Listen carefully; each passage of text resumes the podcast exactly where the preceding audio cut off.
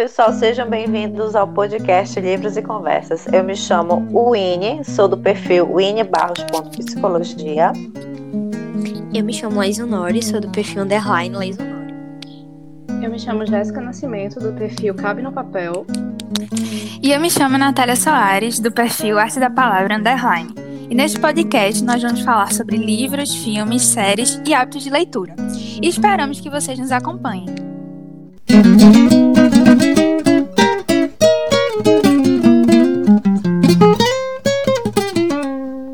Olá pessoal, estamos aqui com mais um episódio do podcast Livros e Conversas.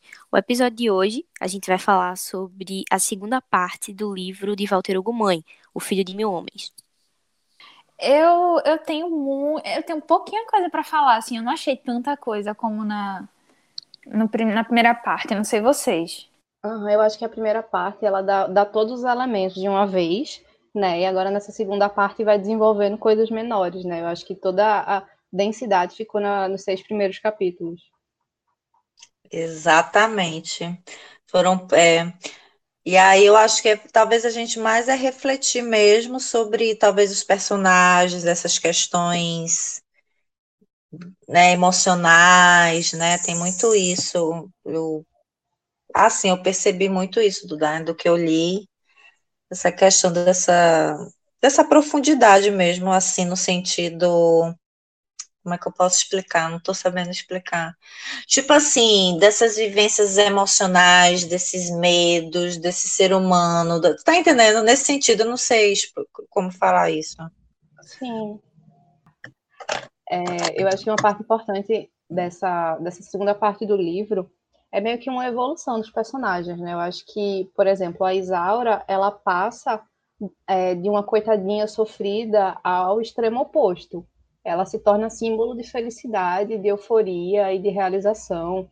É, eu também achei muito importante a visão de família que foi se construindo no livro, como partes tão, tão opostas, tão diferentes, o Crisóstomo, a Isaura, o Camilo, todos de alguma forma foram se relacionando a uma grande família. E eu achei isso bem interessante, porque eu não esperava. Pelo menos nos seis primeiros capítulos, eu não esperava que a narrativa fosse para esse sentido. Eu achei que talvez fosse ficar um pouco mais no, no individual de cada sujeito, e talvez a relação com Camilo, mas se transformou em algo muito maior do que eu imaginei.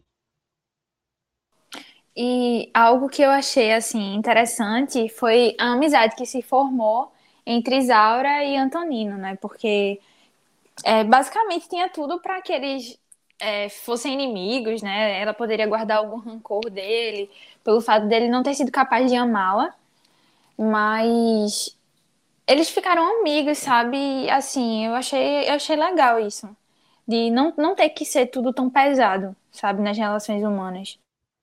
É, eu achei bem interessante também. Eu acho que é exatamente isso. Eu acho que essa segunda parte ela é mais leve. Na primeira parte a gente vê muito sofrimento, a gente vê muita dor, a gente vê muita mágoa. E nessa segunda parte a narrativa se torna mais leve. Você vê, você vê como os personagens sofreram tanto e de alguma forma encontraram a felicidade depois de tanto sofrimento. Por mais que fosse e... uma coisa bem simples, né? E nessa segunda parte também, ele ele retomou aquela aquela coisa dos 40 anos que Natália falou no, no podcast passado, e tem um trecho até na página 199 que ele fala assim: O Crisóstomo deitou-se sobre a areia e inventou que estava ligado a todas as pequenas e grandes coisas do mundo, como se lhes pertencesse por igual e cada pedaço de matéria fosse uma extensão longínqua de si. Eu acho que nessa segunda parte a gente pode perceber que ele encontrou o seu lugar no mundo, sabe? É como se as coisas tivessem se ajeitado, tava tudo muito desordenado. E Isaura precisava mesmo encontrar Crisóstomo, Crisóstomo precisava mesmo encontrar Isaura. Ambos precisavam encontrar Camila, essa grande família, como Jéssica falou, precisava ser formada para que as coisas ficassem no lugar. Realmente, Jéssica, quando você falou aí, é muito interessante, exatamente isso é muito pesado o início da leitura e, e de pessoas com tanto sofrimento e nesse caminho foram se encontrando. É assim, minha gente, é impossível eu não ler, eu não ler e não fazer associação com aspectos psicanalíticos, sabe? Não tem como. Então, toda vez que eu, que eu vou lendo, é, e aí eu acho que a leitura do, do Walter realmente, me, pelo menos, me despertou muito, sabe? Esse olhar muito analítico de desse sofrimento que muitas vezes a gente foge tanto, mas que a gente precisa passar e que não necessariamente esse sofrimento vai ficar só coisa, coisas ruins, sabe? É, e eu acho que o, a proposta de Walter, eu, eu, acredito que seja de mostrar isso, né? De que nós, seres humanos, humanos, temos essas nossas fragilidades, temos esses medos, temos as nossas falhas, as nossas imperfeições, e que em algum momento a gente vai se encontrar nesse mundo, né? E que, por exemplo, Crisóstomo, né, buscava e Camilo também, né, de uma certa forma, é, a busca desse amor. Eu acho que o livro, de um modo geral, para mim, fala de amor, fala dessa família, né, dessa grande família, como a Jéssica pontuou, mas para mim, basicamente, é o amor, a busca, sabe, desse amor mesmo, de alguma forma, desse desejo de ser amado, de ser enfim, e não só de ser amado, mas também de se amar, de se acolher. Não sei, assim, eu viajei, sabe? Acho que eu viajei agora, mas é mais ou menos é isso, foi isso que me despertou na leitura, sabe? Eu fiquei pensando se não, se não é isso que Walter eu não sei, né? Muita pretensão também, né? Eu querer o que, que o outro, o que, que vai despertar nesse outro, mas entenderam assim, eu viajei muito. Não, eu, não, eu, eu concordo, que... eu entendi. Até porque eu, eu percebi essa, essa questão, principalmente do se amar, na personagem de Isaura. Porque tem um momento do livro que ela passa a, a se dedicar a ela. E ela vai se vendo de outra forma. Ela meio que descobriu esse olhar a partir da relação com o Antonino e com o Crisóstomo. Crisóstomo e, e ela vai criando esse olhar para ela. Então ela passa a, a se perceber de outra forma, de uma forma maior do que ela imaginava que seria possível. Tem uma parte que até fala, né? Que a solidão tem o poder de transformar seres em quase de fantasia, né? Porque mexe com a cabeça da pessoa e obriga a pessoa a perceber que tudo é uma ilusão. Então, assim, a solidão tem o seu aspecto negativo e tem o seu aspecto positivo. E nesse aspecto positivo a gente percebe essa mudança na personagem de Isaura. Sim, eu acho, acho interessante quando o Ine falou dessa questão do, do amor e tal, de buscar o amor, porque eu, eu, pelo menos eu percebo que o personagem que tinha consciência dessa busca do amor era o Crisóstomo. Era o único que buscava, que até tem uma parte que chamam ele de pescador de, de crianças, algo assim do tipo, não lembro. É, que ele buscava isso de fato, era declarado. Eu quero um filho, eu quero alguém para acabar Sim. com essa solidão que eu sinto. E os outros não, eu acho que os outros personagens não tinham noção que eles estavam sozinhos e que eles queriam deixar de se sentir sozinhos. E acho que esse contato com o Crisóstomo faz com que eles percebam como a vida pode ser maior do que aquilo que eles tinham. Porque o Crisóstomo tinha essa consciência, mas os outros não. O Camilo não, não tinha essa consciência que ele podia ter uma família, a Isaura não tinha consciência que ela poderia construir essa relação, o próprio Antonino não tinha essa consciência. E foi se despertando a partir do contato com o Crisóstomo. Estou aqui pensando. eu, eu, eu até comentei com a I, né, sobre isso, é que eu achei interessante também observar a parte cultural, né, dessa, desse, dessa, dessas pessoas. A gente não fica sabendo exatamente em, em, que região se passa, mas parece ser uma região, assim, mais interiorana, né, e achei muito engraçada aquela parte que, que a Matilde ela, ela tem uma moça que trabalha, né, pra ela, que é Rosinha, se eu não me engano. E do nada chega lá um viúvo querendo casar, porque ele quer porque quer casar, que ele não pode ficar viúvo, que ele precisa de alguém que cuide dele. Então, assim, eu achei, eu achei engraçado, sabe, essa parte. Depois tem a parte da galinha também, da galinha gigante, que depois a gente vê que vai caminhar para um para uma parte mais trágica da história, né? Mas eu, eu achei engraçado, assim, esse, essas partes mais culturais. É, eu acho que isso realmente reflete um estilo mais interior, porque tem muito isso no interior de a pessoa está muito velha, não consegue mais se sustentar, então vai procurar alguém para fazer companhia e tal.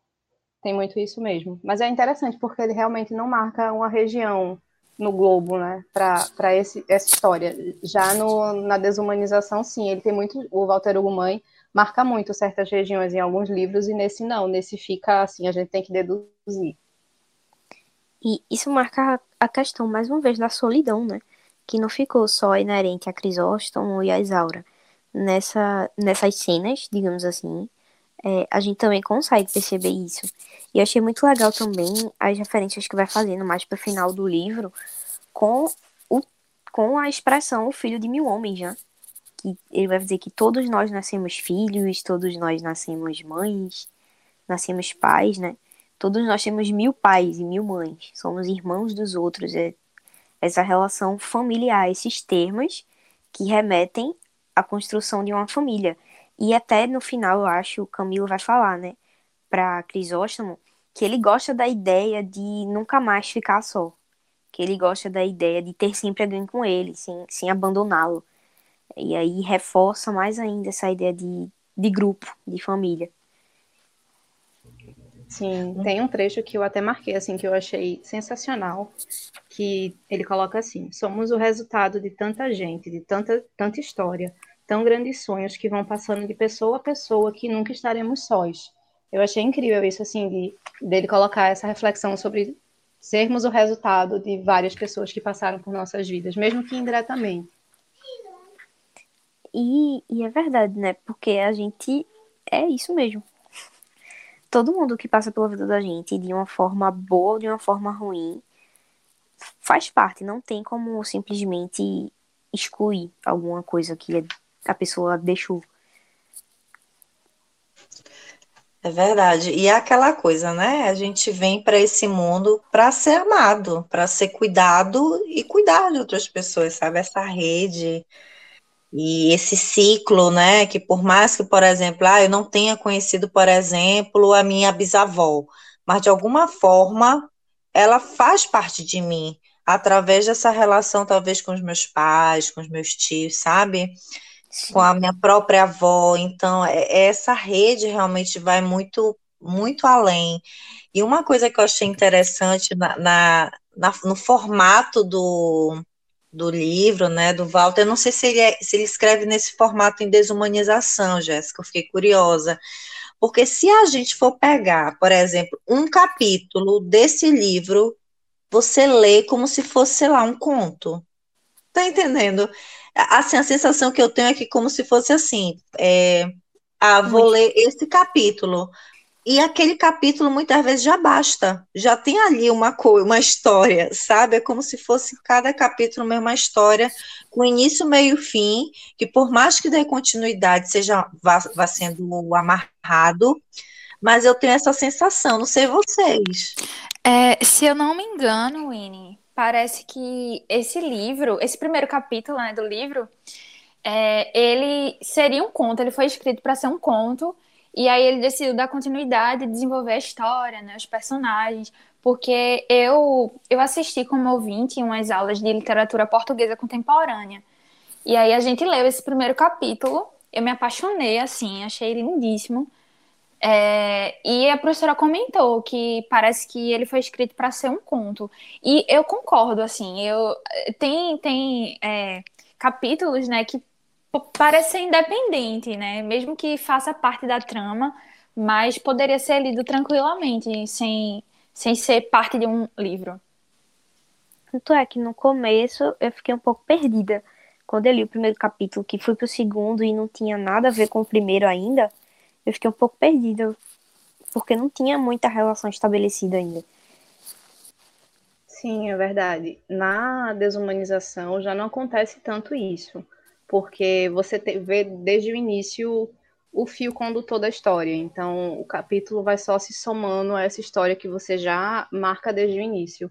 Nesse não, nesse realmente no começo é difícil a gente entender onde ele vai chegar, como é, como é que vai ser o final, como é que vai ser o, o caminhar dessa história, né? Mas eu acho muito interessante isso. É, e uma coisa que eu queria conversar com vocês, assim, também, era a questão de Camilo Assim, do que que vocês acharam assim de Camilo da dessa história? Né, assim, de todo o contexto, de como ele nasceu, dos, né, que a gente até discutiu no outro episódio, no, no primeiro, sobre o livro, na primeira parte. É, assim, que, que, assim, que, que ficou para vocês, assim, de Camilo? Eu, eu achei bem interessante, porque lá pro final do livro, a gente vê Camilo numa espécie de evolução, porque ele ainda é muito criança e a partir do convívio com Crisóstomo, ele vai conhecendo novas coisas e novos sentimentos. Eu achei sensacional quando, desde o início, Camilo tinha certo preconceito com o Antonino e por causa do olhar que o Crisóstomo tinha, ele foi revendo o conceito que ele tinha para um mari, maricas, entre aspas, né? Porque tinha esse preconceito que ele veio por causa do avô, mas que com essa influência positiva do novo pai, ele foi revendo, foi evoluindo e foi se educando e, e foi realmente amadurecendo. Eu, eu, senti, pelo menos no livro, que a gente vê um amadurecimento desse personagem, do início até o fim. E no final do livro, né, ele a, o narrador, no caso, conta que Camilo não é mais um menino. Camilo agora fez-se homem. Então, eu acho que. Eu acho que é exatamente na última página, assim. É, é muito marcante isso. De que ele não era só um rapaz. Naquele momento, a partir de agora, ele é um homem com coragem. Que amadurecera a coragem. E aprender a beleza e a mudar o mundo. Eu é... achei interessante. Ah, pode falar, Natália. É, sobre Camilo, é, a gente, quando a gente lê, né, o comecinho e como foi que ele nasceu, ele veio de um contexto de muito sofrimento, né? Porque a mãe dele sofreu muito, é, não só fisicamente, não só as dores do parto, é, não só por ter sido um parto complicado, mas ela sofria com todos os tratamentos que as vizinhas tinham com ela, né? Então você vê que depois ele vai para um ambiente né, de amor é, com o avô dele, que ensina né, coisas muito boas também. É, o amor pelos livros, é, é, muito carinhoso com ele. E depois ele encontra esse pai, né? E, e, é uma relação muito bonita, né? Uma relação de amizade, de amor. E é legal você observar como Camilo ele foi sendo a junção é, desses pequenos espaços, sabe? E dessas criações que pelas quais ele passou. Não, assim, que eu, a sensação que eu tive em relação a Camilo, sabe? É, é como se fosse assim, é, a mensagem é, eu vim desse lugar de sofrimento, né, mas eu não não me limitei a, sabe, assim, eu não não segui a minha vida, não foi porque eu tive esse início de vida doloroso que fez de mim isso, sabe? Uhum, é, concordo. Tá, tá, entendendo? Assim, é, que ele poderia, né, ter, de repente, por mais que ele tivesse, né, um ambiente aí que foi nutrido de amor, de carinho, enfim, ele poderia ter seguido, né, um caminho totalmente diferente. Mas eu tive muito essa sensação, é, essa representação assim em mim, sabe? Ficou dele de superação. Eu acho é muito bonito. Acho que o papel de Camilo né, nessa história. Sim, é bem interessante. Eu confesso que eu comecei o livro achando que Camilo para mim seria o personagem de destaque, mas eu terminei o livro com um carinho e um afeto imenso por Crisóstomo. Eu acho que ele é o fio condutor de todas essas histórias. Eu acho que ele como ele, ele até fala em algum trecho do livro, essa questão de mudar o mundo. Eu acho que ele tem um olhar, às vezes ingênuo, mas é de uma ingenuidade, que é tão bonita e que é tão poderosa.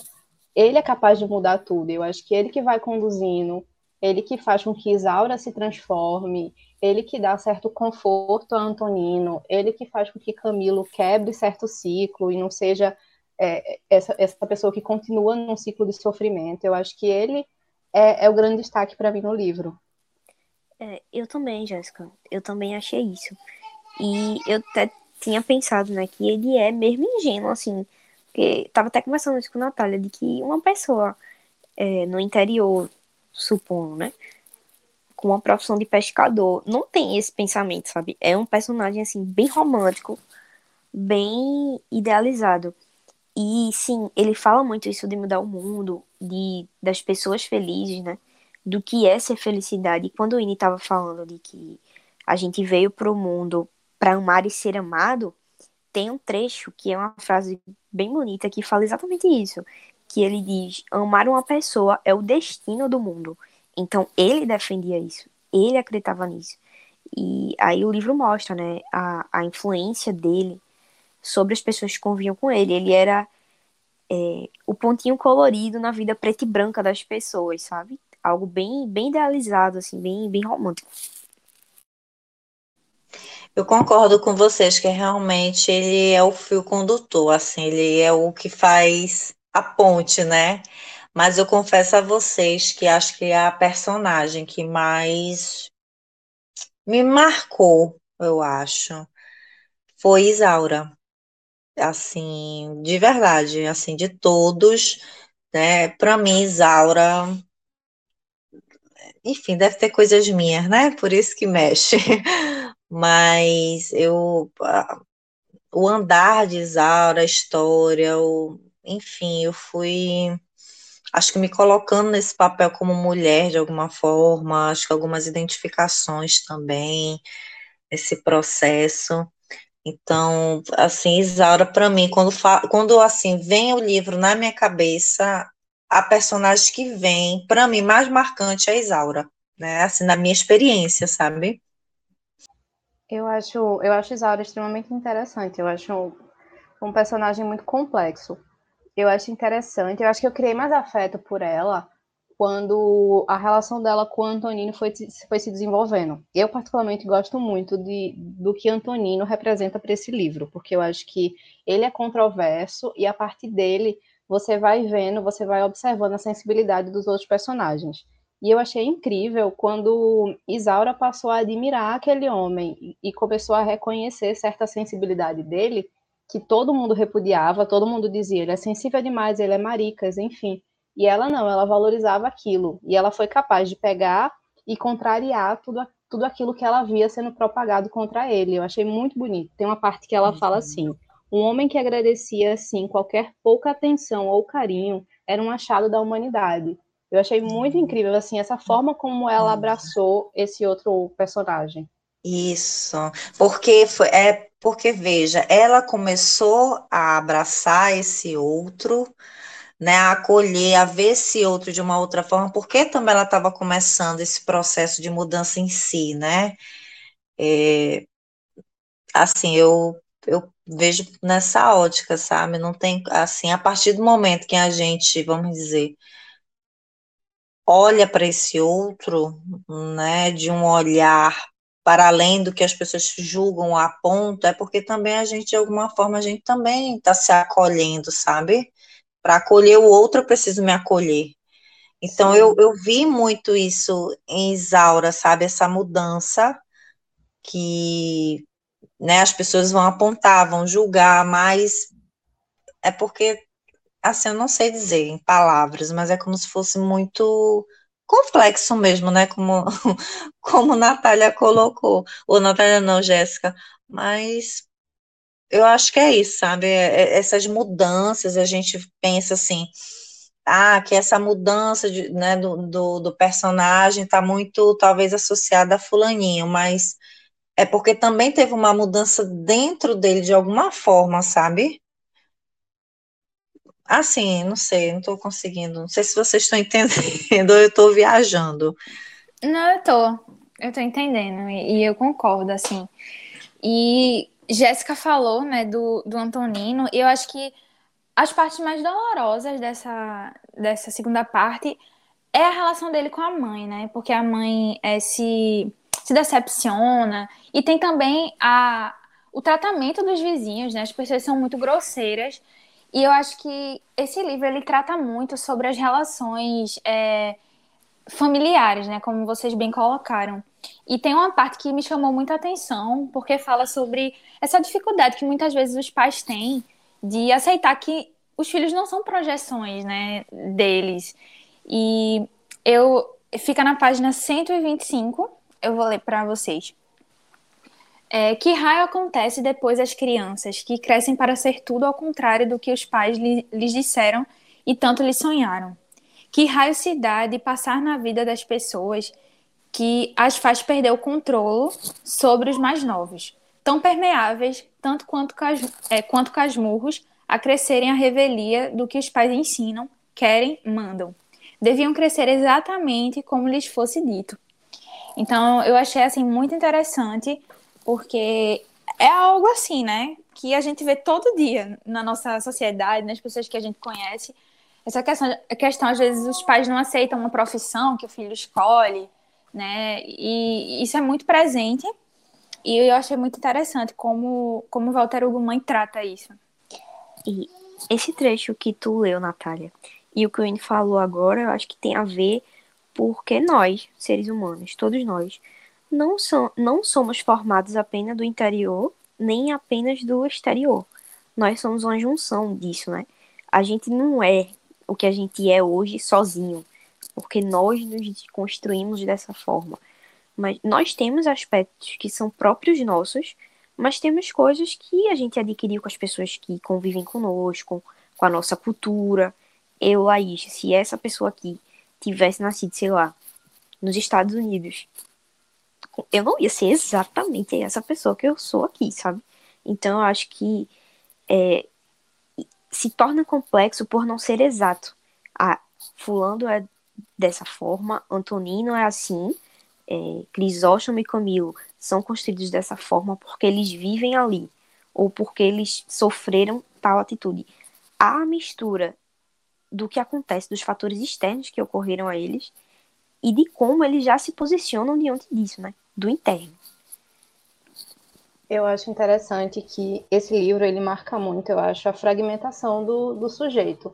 Porque, por exemplo, no momento, eu estou odiando a mãe de Antonino. Estou lendo lá e odiando porque ela é extremamente preconceituosa, enfim. E no outro, ela tem um gesto super sensível quando ela pega a filha da, da mulher para criar e cria uma relação com ela. E isso mostra para mim que as personagens são tão complexas porque são fragmentadas. Elas não são só isso ou só aquilo. Elas são um conjunto de tudo isso criando a sua narrativa, né? Então, achei muito interessante, porque a cada capítulo eu vinha descobrindo uma faceta nova de alguém e ia somando a ideia que eu tinha daquele personagem. É, essa parte de é que é Matilde, né, a mãe de Antonino, ela resolve adotar a criança, né, que acabou, acabou de ficar órfã, é, me marcou muito também, sabe? Eu achei uma atitude muito bonita, um gesto, assim, bastante, bastante correto, né, da parte dela. E você para para pensar também, né, juntando o que Laís e Jéssica falaram, que o ser humano ele é resultado tanto de coisas suas, né, de é, coisas internas, mas também de muitos fatores externos, né, da criação que ele recebeu. E, enfim, você, esse livro faz com que a gente olhe para os personagens é, não como os vilões e os bonzinhos, né, mas a gente consegue é, enxergar as camadas que eles têm, né? Isso é bastante interessante. Porque, na verdade, todo mundo é bom e todo mundo é ruim, né? E eu acho interessante que Crisóstomo fala que, que amar, que cuidar do outro é uma atitude, é uma, pode ser uma predisposição natural, mas é uma atitude. Então, parte da pessoa querer fazer alguma coisa. E, assim, nesse contexto, nesse local, ele tem essa visão. E ele é o único que tem essa visão. E é isso que faz diferença. É, e eu acho que é até uma certa crítica, né? Assim, acho que em relação à sociedade, acho que quando o Walter né, traz aí esse contexto né, de uma pessoa em que, de uma certa forma, é, se rebela, em que, em que, por exemplo, quer doar seu amor, quer doar, né? Tem tanto amor dentro, de, dentro dele que ele quer nutrir esse outro de amor, sabe? E, e como as pessoas apontam, como as pessoas julgam, né? Então é, é como se fosse assim: olha, é, essa, essa sociedade que a gente está vivendo tá, tá meio ruim, né? Porque são pessoas que não estão conseguindo nem se amar, dirá amar os outros. Né? Como é que fica isso? Isso que Laís falou é muito importante, né? Nós temos o nosso lado bom e o nosso lado ruim, todos nós temos. Eu falo assim, a gente tem as nossas cotas, né? Cota autística, cota perversa, todos nós temos. E, e essa oscilação, quando a gente vai lendo, que Jéssica até pontuou, né? Um momento eu sinto isso, outro momento eu estou aquilo, é, mostra muito do nosso movimento também, de que, do que nós somos, né? Que nós somos isso. Tem momento que a gente está feliz, tem momento que a gente está alerta, tem momento que a gente está eufórico, tem momento que a gente está triste para baixo. E é uma junção, é, uma, é tudo muito caótico, né? Mas é, eu acho que esse reconhecimento, né? Quando você. Eu acho que por exemplo, né, que a gente estava falando do de se reconhecer no sentido assim de que eu tenho amor e eu quero dar amor, né? Enquanto outros personagens não tinham essa consciência, né? De que queriam amar e ser amados, sabe? É, faz total diferença, né? A postura, a atitude em relação a isso. Bom, gente, então a gente está aqui encerrando mais um episódio. E fica aí a leitura para vocês lerem O Filho de Mil Homens, né? Um livro muito denso, que mexe com a gente emocionalmente, e que acredito que a, a principal mensagem desse livro realmente é o amor. É, o amor que viemos para esse mundo para ser para amarmos, né, e sermos amados. Para mim foi o que ficou na minha cabeça. Então fica aí a, a leitura, uma leitura muito poética e no próximo episódio, já convidando vocês, nós vamos fazer uma tag que será as cinco séries que marcaram as nossas vidas. E aí, no próximo episódio, a gente vai falar um pouquinho sobre isso e vamos divulgar nas nossas redes, tá? Nos acompanhe que a gente vai conversando por lá. Então, beijão para todos e até a próxima.